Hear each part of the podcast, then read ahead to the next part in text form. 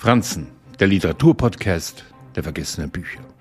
Natürlich fallen uns bei dem Namen Margaret Atwood gleich der Reporter Markt oder die essbare Frau ein.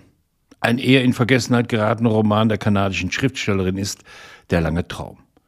1972 erschienen, bei uns in Übersetzung von Reinhild Böhnke, ab 1998 zu kaufen.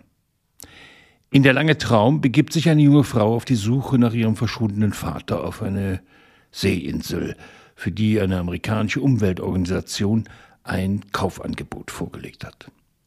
Angesichts seines möglichen Todes drängen sich verschollen geglaubte Erinnerungen auf. In Begleitung ihres Freundes und einem Ehepaar findet die Erzählerin im Haus ihres Vaters jedoch kein Lebenszeichen von ihm. Selbst der Umstand, dass er offensichtlich zuletzt die Felsenzeichnungen der Ureinwohner erforscht hat, bietet ihnen kein Anzeichen, wo sie nach ihm suchen sollten. Ein verschwundener Vater. Die Abneigung der Kanadier gegenüber Amerikanern und ihren Interessen. Sowie ein privates Pressing der kleinen Gruppe im Haus, für die Sex aus unterschiedlichen Gründen wichtig ist, veranlasst die Erzählerin, sich zurückzuziehen. Die Begegnung mit der Natur bietet ihr Schutz und sie zögert die Abreise hinaus.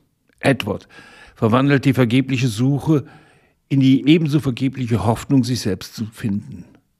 Mensch zu sein beinhalte, schuldig zu sein, äußerte sich Edward einmal. Es ist da nicht verständlich, dass am Ende seines Lebens ein Vater nicht mehr gefunden werden will. Er hat genug an Erinnerungen hinterlassen.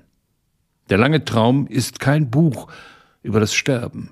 Er schillert in widersprüchlichen Farben mitten ins Leben hinein.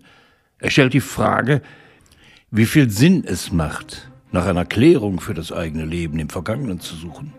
Jeder Psychologe wird da widersprechen. Jeder Autor und jede Autorin sagen, gerade deswegen schreiben wir doch.